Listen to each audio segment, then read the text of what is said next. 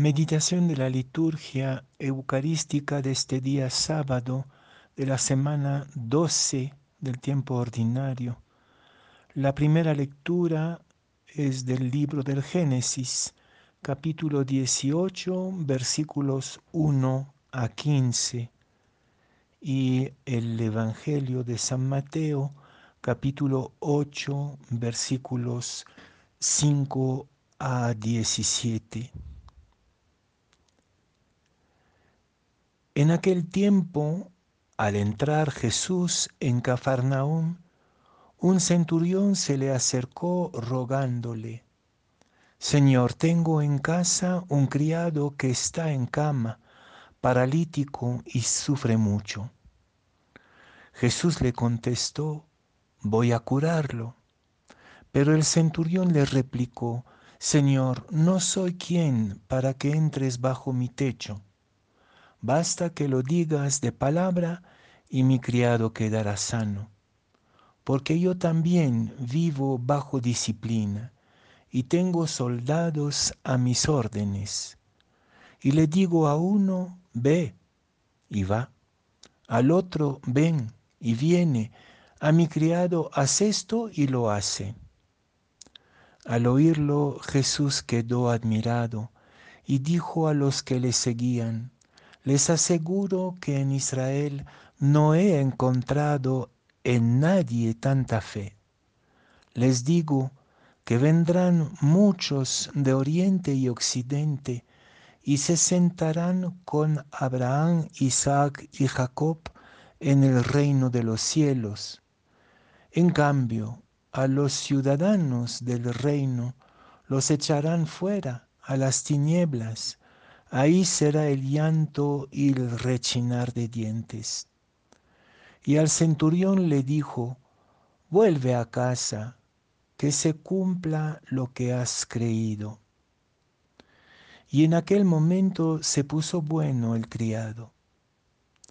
Al llegar Jesús a casa de Pedro, encontró a la suegra en cama con fiebre, la cogió de la mano y se le pasó la fiebre. Se levantó y se puso a servirles. Al anochecer le llevaron muchos endemoniados.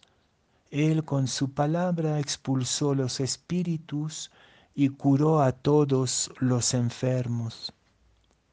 Así se cumplió lo que dijo el profeta Isaías, Él tomó nuestras dolencias y cargó con nuestras enfermedades.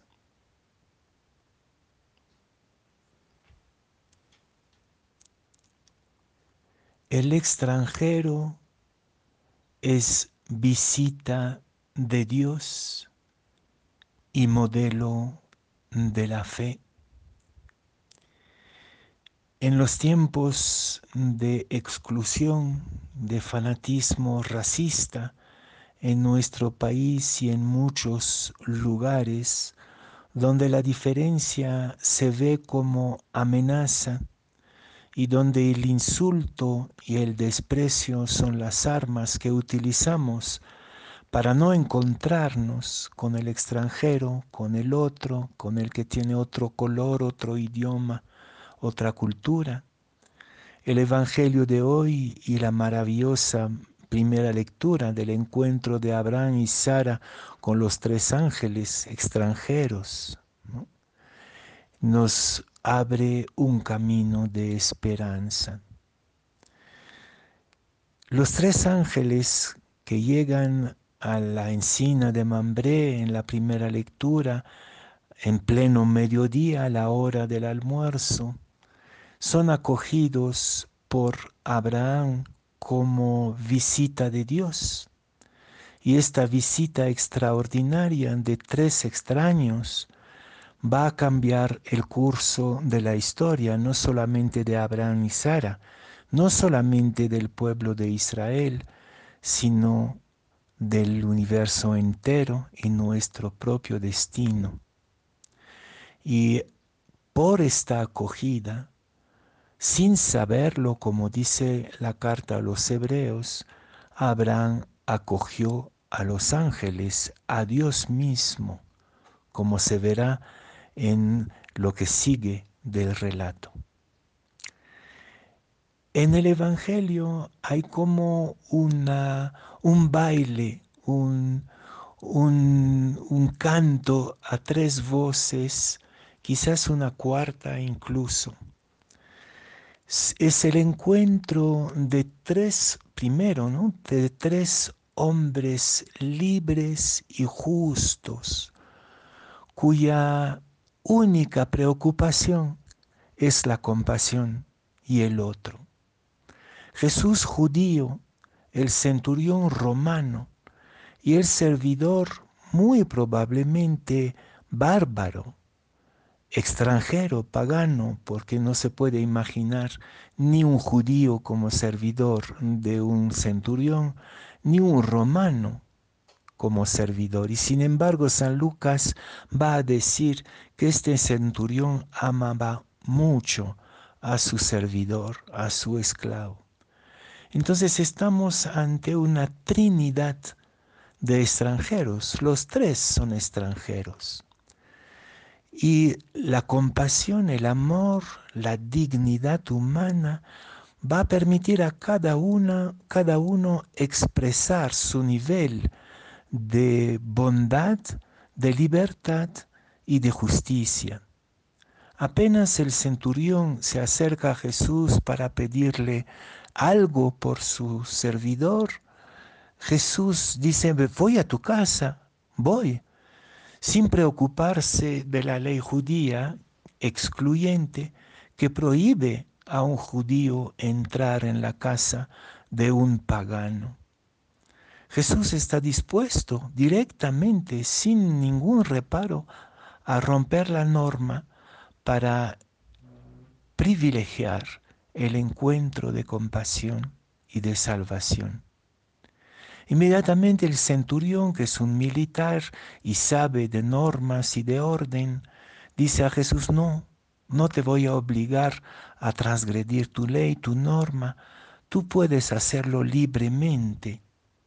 Y entonces el centurión describe su justicia, es un hombre justo que cumple con las normas, pero que pone el amor y la compasión por encima de las normas eso mismo es el modelo de la fe. Justicia y libertad por poner la compasión por encima de todo, todo límite y de toda restricción. Qué bello este primer encuentro. Y Jesús después es admirativo, va a decir, tu fe te ha salvado, ¿no? tu fe ha logrado lo que has pedido por compasión por un extranjero, por un bárbaro, por un pagano. Pero y Jesús después es muy severo y va a decir, este, los, los hijos del occidente y del oriente van a entrar al reino y los hijos del reino se van a quedar fuera. Se van a quedar fuera y, y vamos a ver que no del todo. ¿Por qué primero condena al pueblo? Precisamente porque el pueblo se ha vuelto excluyente, racista, eh, ha desarrollado un odio al pagano, al otro, al, romano. Un pueblo que odia no puede ser parte del reino de Dios. Incluso el que odia a su enemigo no es parte del reino de Dios. Sin embargo, el segundo relato del Evangelio, Jesús regresa a la casa de Simón y ahí es una casa judía, puede entrar y lo primero que hace es compasión, sanar a la, a la suegra de tal manera que se ponga a servir. Y ahí vemos el modelo del discípulo, de la discípula, que se pone a servir y abre su casa a todos. ¿Cómo eran estos endemoniados? Debían estar corriendo, gritando, eh, ponían desorden en la casa de la suegra, pero la suegra, la suegra no excluye, no cierre su puerta, no distingue los limpios y los sucios, todos entran a su casa y Jesús sana a todos. Entonces sí, esta casa judía se vuelve reino de Dios por su apertura incondicional al otro. Creo que este Evangelio, como también la bella historia de, la, de la encina de Mambré, son una invitación para todos nosotros a salir por fin de este viejo esquema excluyente, de esta vieja fobia racista que aqueja nuestro país y en este momento lo hunde en una crisis tan, tan profunda. Hay que abrazarnos desde nuestras diferencias para sanarnos porque estamos, creo yo, ante una situación de un país que está como endemoniado por su racismo, su exclusión y su corrupción.